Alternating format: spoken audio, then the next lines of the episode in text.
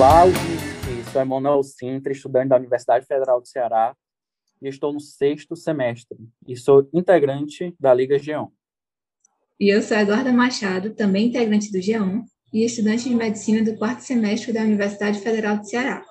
E hoje nós vamos ter uma conversa com o oncologista Dr. Marcos Rifone sobre o que é o câncer, o primeiro episódio do G1cast.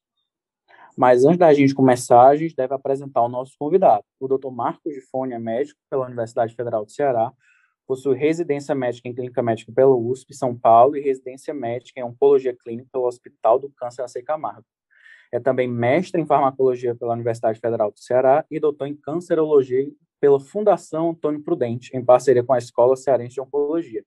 Ele também é professor da UFC e tem experiência na área de medicina com foco em oncologia.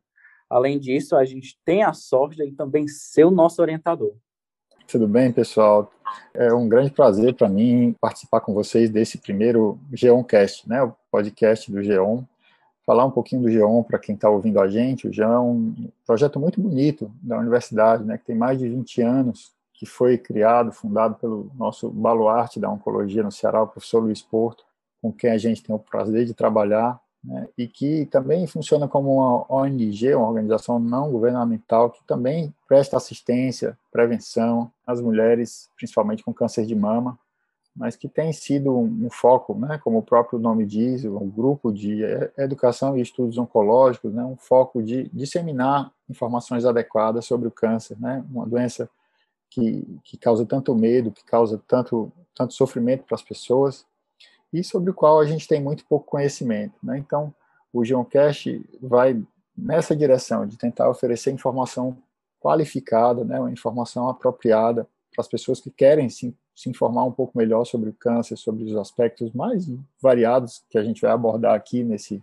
podcast, para que você que quer se informar melhor, que quer informação adequada né, sobre o câncer, tem um familiar ou que está passando também pessoalmente por uma situação de diagnóstico de câncer, ou mesmo que quer apenas se informar e repassar essas informações para quem puder. Né? Obrigado, pessoal. A gente que agradece, doutor Gifone, a sua participação e a orientação na Liga. Né?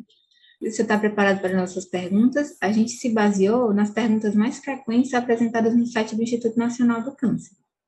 Estamos, eu acho que sim, espero que sim. Certo. A primeira pergunta é bem simples. O que é o câncer? É, é uma pergunta simples e bem difícil ao mesmo tempo, né? Porque o câncer, na verdade, sob esse nome, né, a gente consegue é, quadrar diversas doenças diferentes, né? O que essas doenças todas têm em comum e que tornam essas doenças todas é, compatíveis com esse diagnóstico do câncer é que em todas elas a doença acontece no nosso organismo por alterações nos nossos genes, né?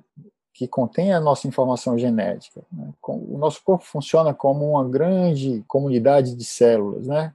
como se fosse um país em que cada cidade ou cada órgão né, tem uma grande especialização, uma função, né? e essa função tem que ser exercida de um jeito muito coordenado.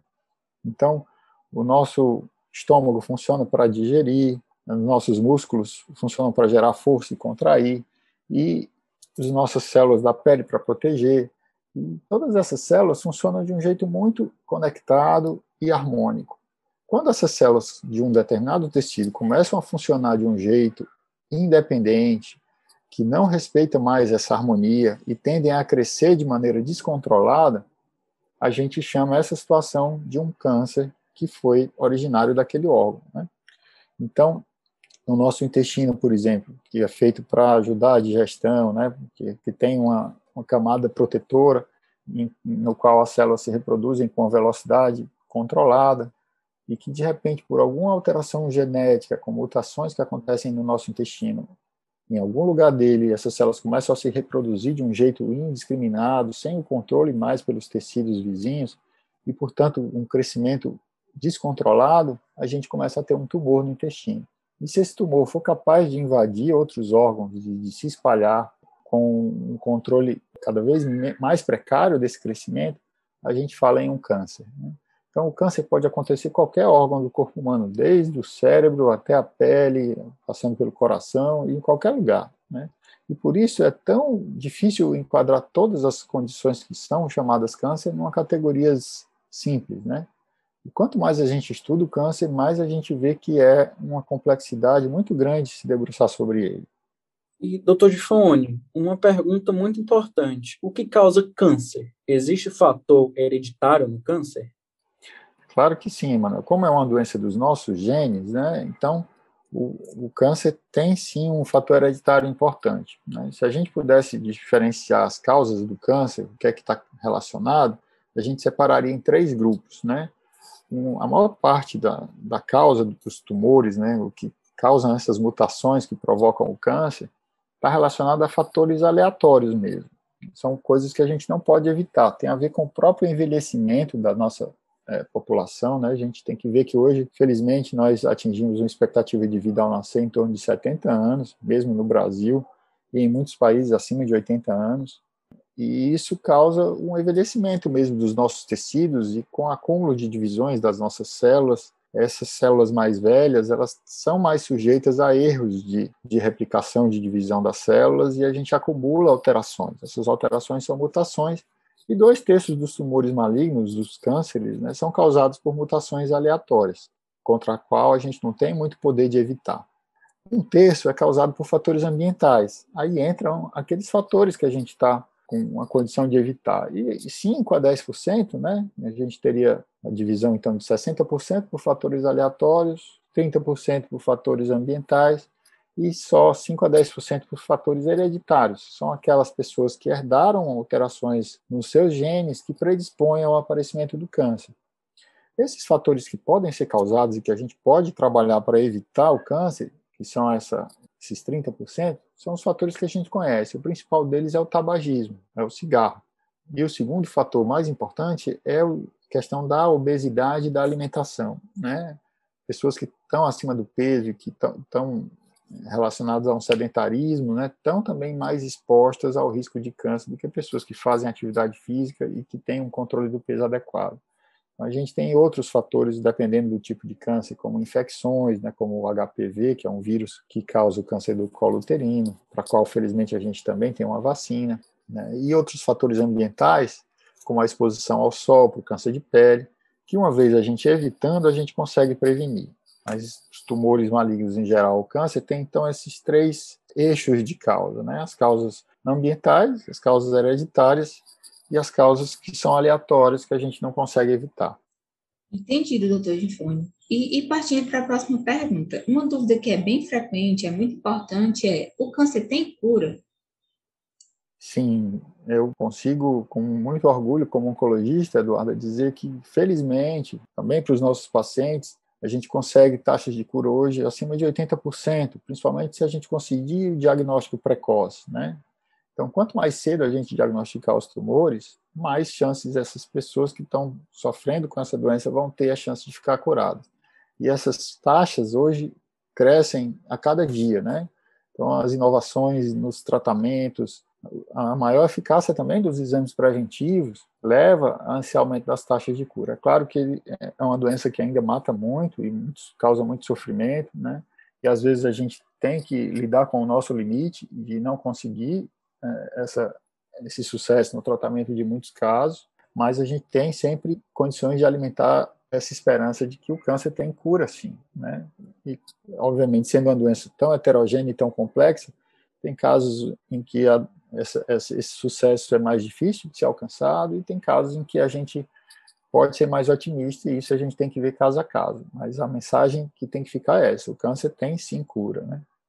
E, e, parte dessa mensagem, Eduardo, é que quanto mais cedo se diagnosticar, mais chances a gente vai ter de cura. Né? Então, aquela máxima que a gente escuta dos pacientes que não vou fazer exames porque eu não, quem procura acha, não quer encontrar nada, está né? Tá completamente errada. Porque é melhor que a gente encontre se tiver algum problema, porque quando encontramos cedo, a gente tem mais chance de ficar curado. E esse tem que ser o, o jeito de pensar. E outra dúvida muito frequente dos pacientes: todo tumor é um câncer? É uma pergunta muito importante também, Emanuel. Né? Nem todo tumor ele tem essa capacidade de invadir tecidos de um jeito tão descontrolado e de, principalmente, se espalhar né, para os outros órgãos do organismo. O que define um tumor maligno, principalmente, são essas duas capacidades, né? em se tratando de um tumor com, com condição de crescer para os tecidos vizinhos e invadir, ou de provocar metástase, a gente chama esse, esse tumor de maligno. Né? Alguns tumores crescem tão devagar, e, ou mesmo não crescem, que eles não têm essa capacidade. São lesões que não vão se transformar num, num tumor tão agressivo. E isso não, não, não tem a mesma classificação. A gente chama essas lesões de tumores benignos. Né? Normalmente são lesões que têm cápsulas, que não, não invadem tecidos vizinhos e com as quais a gente não se preocupa muito. Mas é, é muito difícil, só olhando para essas lesões, a gente saber quais são as benignas e quais são as malignas, né? Temos que procurar os profissionais, os médicos e os outros profissionais de saúde para a gente ter a certeza do que, do, do que realmente temos e do que está falando, né? Do que a gente está falando. Entendido. E por hoje é só, doutor Difone. Essas são as nossas perguntas hoje. Muito obrigada aos ouvintes e ao senhor por ter aceitado participar do projeto. O senhor tem alguma consideração final a adicionar? Apenas parabenizar todos vocês né, pela iniciativa e dizer a quem está nos ouvindo que acompanhe nossos podcasts na, nas plataformas que virá, né, teremos muito mais oportunidades de, inclusive, de interagir com nossos ouvintes pelos canais do Geon e responder as perguntas que vocês quiserem saber aqui no nosso canal. Muito obrigado. Gostaríamos de agradecer novamente a participação do Dr. Gifone no nosso episódio de hoje. Então, até o próximo episódio, gente. Não se esqueça de nos seguir no Instagram, arroba para mais informações sobre o podcast e outros temas, ok? Muito obrigado.